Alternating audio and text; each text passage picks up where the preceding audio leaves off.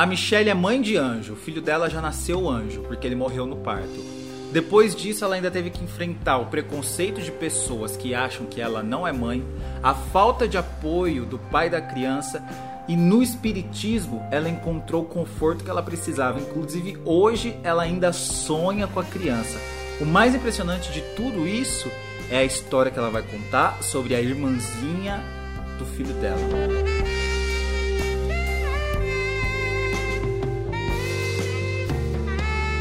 Michele, quantos anos você tem? Eu tenho 33 anos. E você tem filho? Eu tive, uhum. mas tem seis anos que ele faleceu. Ele faleceu durante o parto. Como que aconteceu isso? É, tava tudo bem na gestação e eu fui para uma consulta de rotina de manhã e aí o médico demorou muito para me atender. Eu cheguei lá às 10 da manhã, fui ser atendida às 3 da tarde. E aí eles viram que ele estava em sofrimento, só que ele não estava encaixado, ele estava sentado. E eles ficaram tentando um parto normal, tentando virar ele e tudo. Eu fiquei nessa 18 horas. Nossa. E não conseguiram virar ele. É, subiam em cima da minha barriga para tentar virar ele à força, enfiavam a mão e não conseguiam. E eles se recusaram a fazer uma cesariana. E aí, quando fizeram um último ultrassom com Doppler, viram que já estava sem batimento cardíaco. Mesmo assim, é, com ele morto, eles queriam ainda fazer um parto normal. Mas eu não estava aguentando, eu não conseguia. Aí, meus pais, que conseguiram a transferência para outro hospital, uhum. o convênio me buscou, né, a ambulância. Aí, às 5 horas da manhã, eu tive meu filho de parto cesariana, mas, porém, com ele morto já. A sua gravidez foi normal? Foi, normal. Tudo bem, não aconteceu nada, nada, nada? Nada, tinha, às vezes tinha pressão alta, não chegava nem a ser aquele pico muito alto. Ficava 14 por 8, 14 por 9, mas com pré-natal ela sempre falava que, que era normal para uma gestação, ainda mais que eu estava no verão, né? Uhum. Era muito calor, eu trabalhava longe de casa, então pegava metrô, trem, ônibus. Então chegava no fim do dia, meu pé estava inchado, aí eu ia medir a pressão, estava um pouco alta, mas aí ela entrou com a medicação para pressão e ficou controlado. Não, na minha cabeça, eles colocaram que no hospital onde eles deram um laudo que o neném morreu, eles falaram que foi pré-eclâmpsia, mas não ficou provado isso. É, não deu nada na placenta, não deu nada nos meus, meus exames, então não ficou comprovado que foi isso. Para mim, na minha cabeça, foi uma negligência médica mesmo.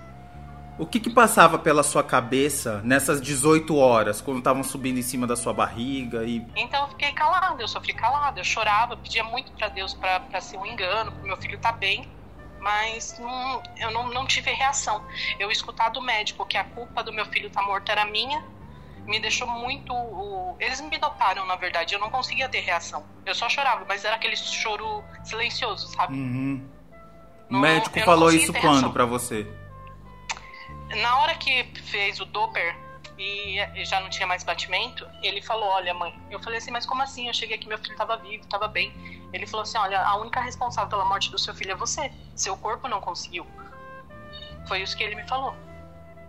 E você não reagiu?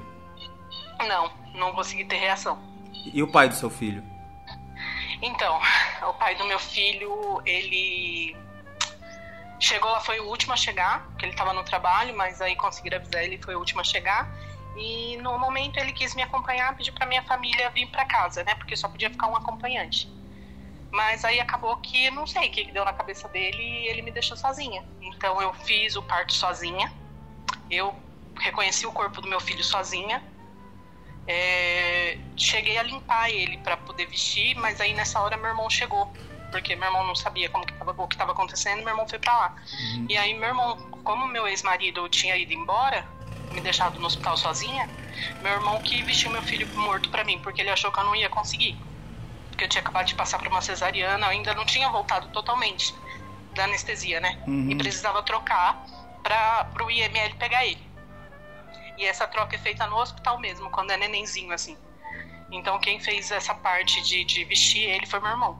Mas reconhecer, pegar no colo, é, o parto eu passei tudo sozinha. Mas e seu marido? Meu ex-marido, ele ficou, eu não sei, cada um reage de uma forma, né? Ele não aceitava falar do filho depois do, do enterro. É, Foi uma criança depois, planejada?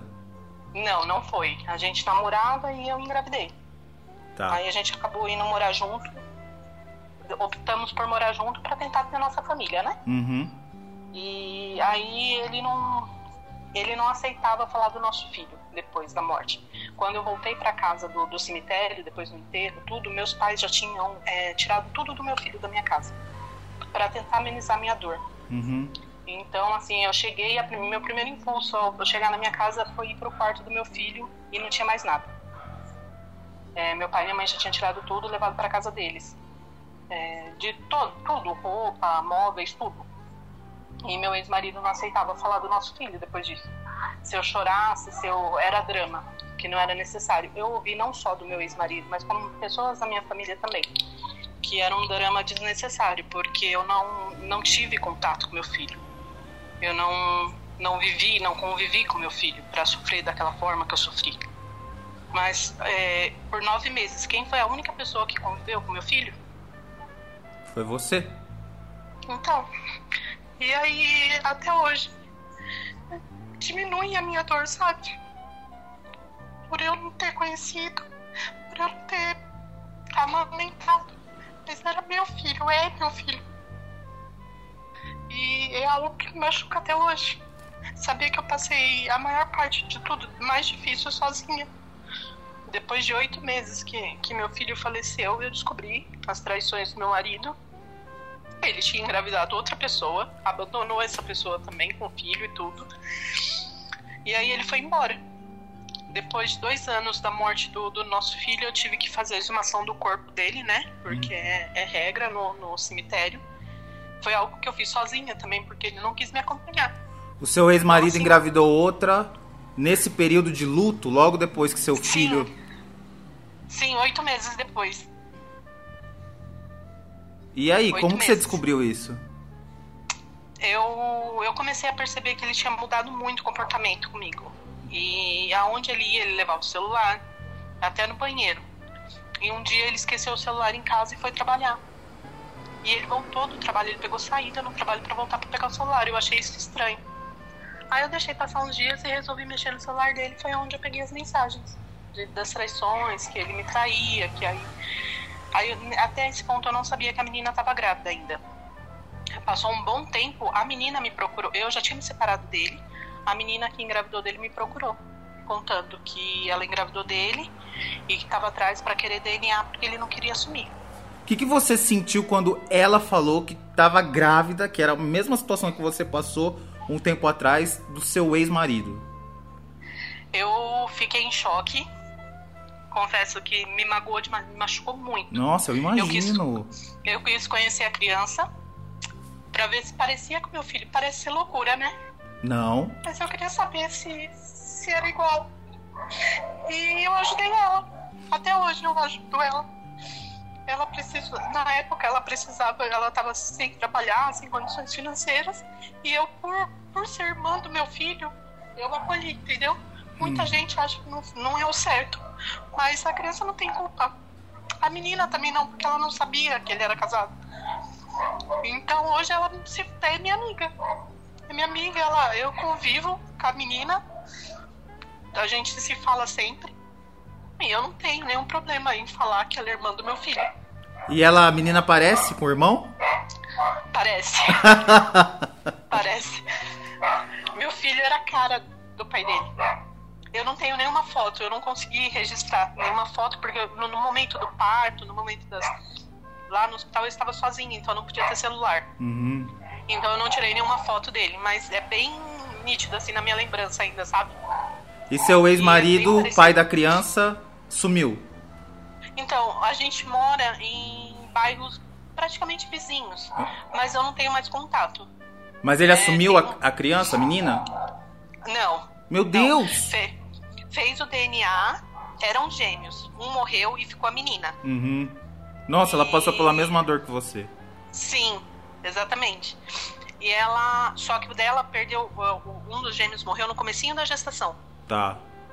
Aí ele, ele fizeram um processo todo, entrou com um pedido no juiz para fazer DNA, ele fez, foi comprovado que é dele, mas até hoje ele não registrou, ele não assumiu, não procura, não quer saber. Aí ela também largou mão Porque, igual ela fala, o que, que adianta ter um dinheiro, uma micharia de pensão, porque ele tem outros filhos Uhum. também, e ele não tem o amor pela criança. Não- ou querer pegar só pra fazer birra e judiar, que a gente não sabe, né? Ele nunca te deu nenhuma palavra de consolo ou nunca falou nada, nada, nada sobre o assunto? Não, a única coisa que ele falava pra mim é porque assim, como foi cesariana, eu tinha que esperar um ano pra poder engravidar de novo, por segurança mesmo do corpo, né? Ele só ah, simplesmente ele falava pra mim que ele não era maluco de me engravidar de novo. Que se eu quisesse ter um outro filho, eu teria que ser com outra pessoa, porque com ele não, porque eu já tinha matado um, eu não- eu- ele não ia assumir a responsabilidade de eu matar outro. Ele falou que você tinha matado uma? Sim. Ah, não, você tá, acham- de, ele você tá de sacanagem. que- não, ele, ele achava que eu era culpada. Ele falou Ele isso? Que eu era culpada. Sim. Sim. Várias vezes. E você? Por muito tempo eu achava que eu era culpada mesmo. Porque tava dentro de mim e eu não consegui. Às vezes, se eu tivesse brigado lá no hospital pra me atenderem mais rápido ou simplesmente catado, ido pra outro lugar pra ter atendimento, às vezes meu filho estivesse aqui comigo, sabe? Uhum. Aí eu fiz tratamento psicológico, mas é algo que acho que nunca vai cicatrizar.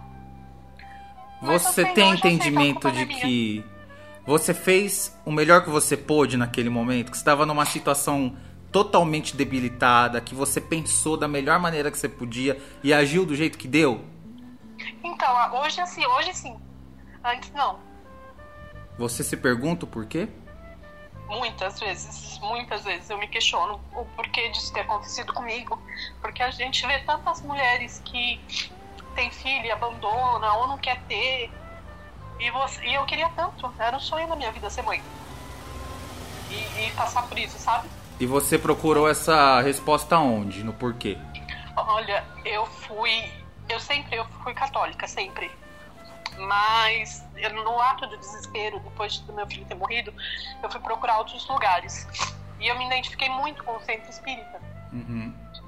Então, ali, não que eu tive a resposta do porquê, mas eu tive um conforto.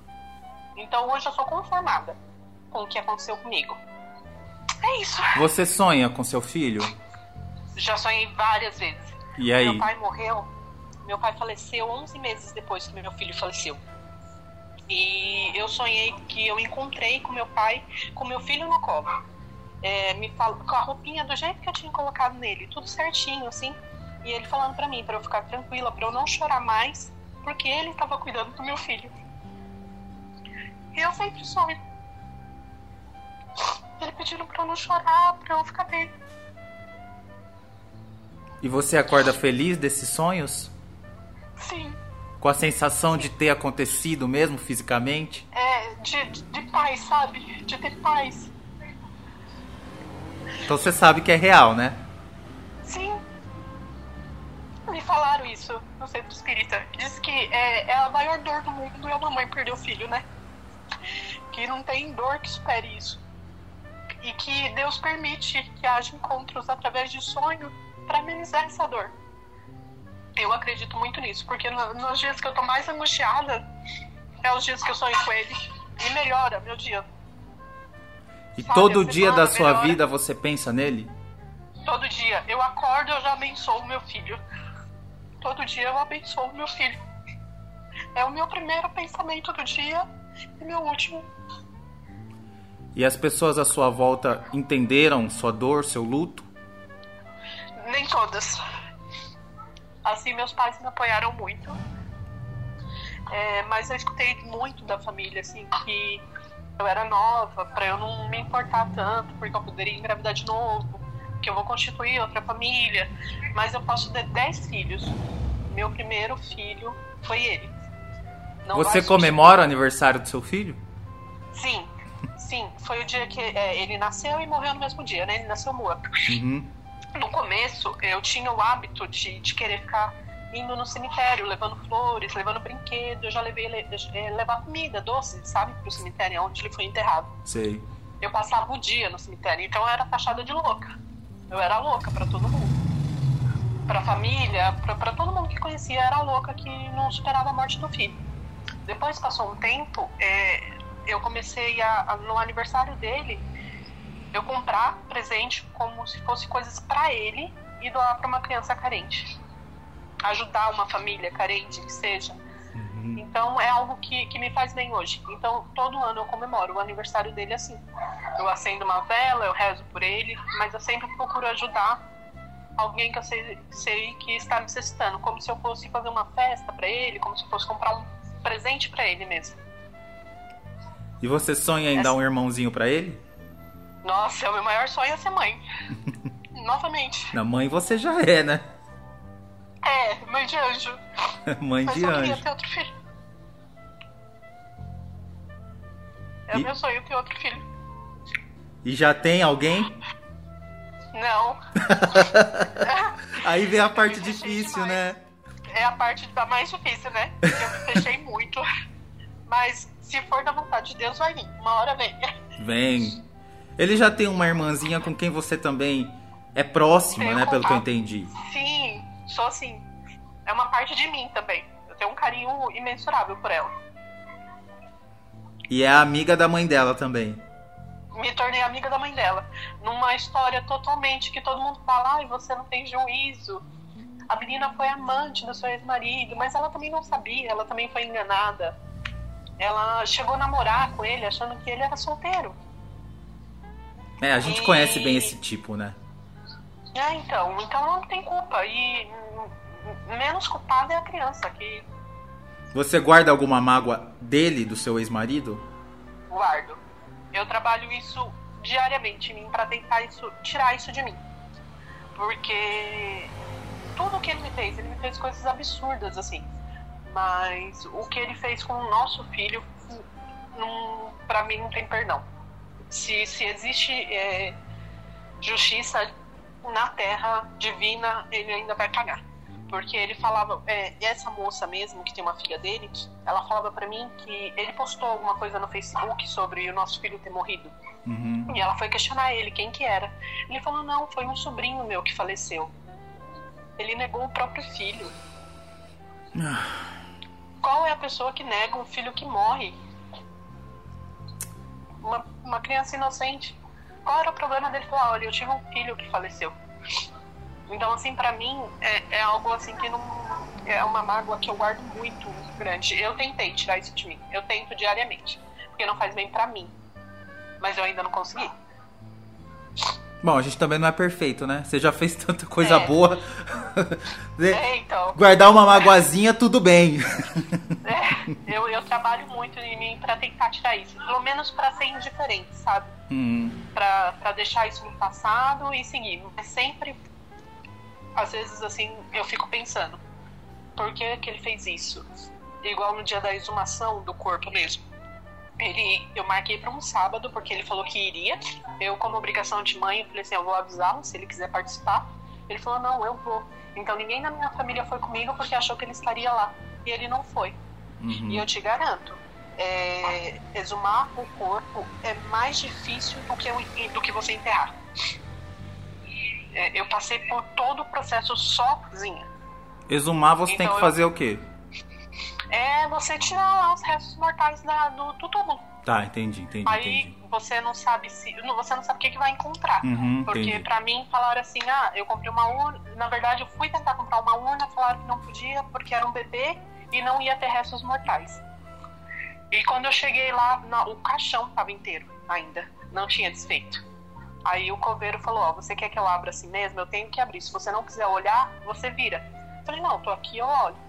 Ele abriu e tinha cabelo, tinha os ossos, a roupinha do meu filho tava lá ainda. Uhum. E eu não pude comprar, não, nem não autorizaram eu comprar uma urna porque um bebê não precisava disso. E os ossos dele tava lá. Colocaram num saco de lixo. Você viu os ossos dele? Vi. Eu trouxe até embora para casa a pulseirinha da maternidade que tava com ele. Uhum. Porque ela não desfez. Então é, é, a única coisa que eu guardo dele hoje. Porque o enxoval dele eu doei todo. O então, cabelinho você viu também? Tudo. A roupinha que ele foi enterrado, a meinha, tudo tava lá. Alguns ossos ainda. Ah. Aí, depois de um ano, eu fiquei um tempo ainda brigando com o pessoal do cemitério para ver se eu conseguia comprar uma urna e tirar do saco, porque aquilo me incomodou demais deixar num saco de lixo. Uhum. Todo mundo me falava, ai, não é mais seu filho, que não sei mas lógico que era. Pra mim era importante dar um, um final digno pra ele, sabe? Uhum. E aí meu irmão me ajudou nessa, de conseguir comprar urna, pagar o pessoal do cemitério, pra deixar abrir de novo e colocar numa urna e guardar lá. Mas todo o processo eu passei sozinha, sem a ajuda do meu ex-marido. Hoje eu acho que ele não- nem lembra que teve um filho. Bom, Isso é triste pra ele, né? ele também, É.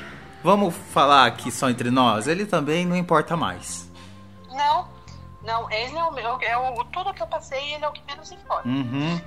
O que importa é o seu filho, que tá vivo dentro de Isso. você. Sim, vai Como que ele chama, seu filho? Davi. que nome bonito. O Davi tem quantos anos hoje? Seis. Seis anos. Você, claro, imagina, você imagina ele crescendo e tudo mais. Sim, eu tenho um sobrinho que a diferença é de dois meses. Uhum. Quando ele, quando ele, o Davi nasceu dois meses depois dele. Então tudo que eu olho pra ele, vendo o que ele gosta de brincar, o que ele gosta de assistir, o que ele gosta de comer, eu fico imaginando o Davi gostando Davi. também. Ontem à noite, quando você foi dormir, antes de fechar o olho, o que, que você conversou com o Davi? Eu sempre converso com ele, eu falo, eu, eu tenho comigo que ele é meu anjo da guarda. Ah, e com certeza. a gente trocou de papéis. E Com ao certeza. invés de eu cuidar dele, é ele que cuida de mim. Uhum. Então no final do dia eu sempre agradeço ele por cuidar, por. Porque mesmo ele não ficando aqui, ele é minha força, sabe? Ele é o motivo que eu acordo todo dia e tento viver. É por ele. Ele sabe disso, porque no começo eu não tinha força. Eu tentei suicídio e por ele, por depois por conhecer tudo, por ter, ter um entendimento melhor sobre onde ele está, que ele está bem, hoje eu luto para viver bem, para continuar a minha vida por ele, sabe? Porque eu tenho esperança que um dia eu vou reencontrar ele. Não tenha dúvida disso.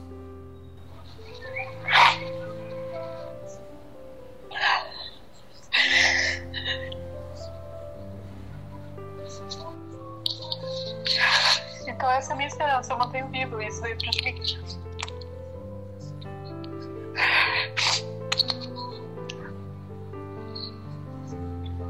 Então tá, obrigado, gata, pelo papo, por ter aberto o coração. Desculpa se eu te fiz chorar.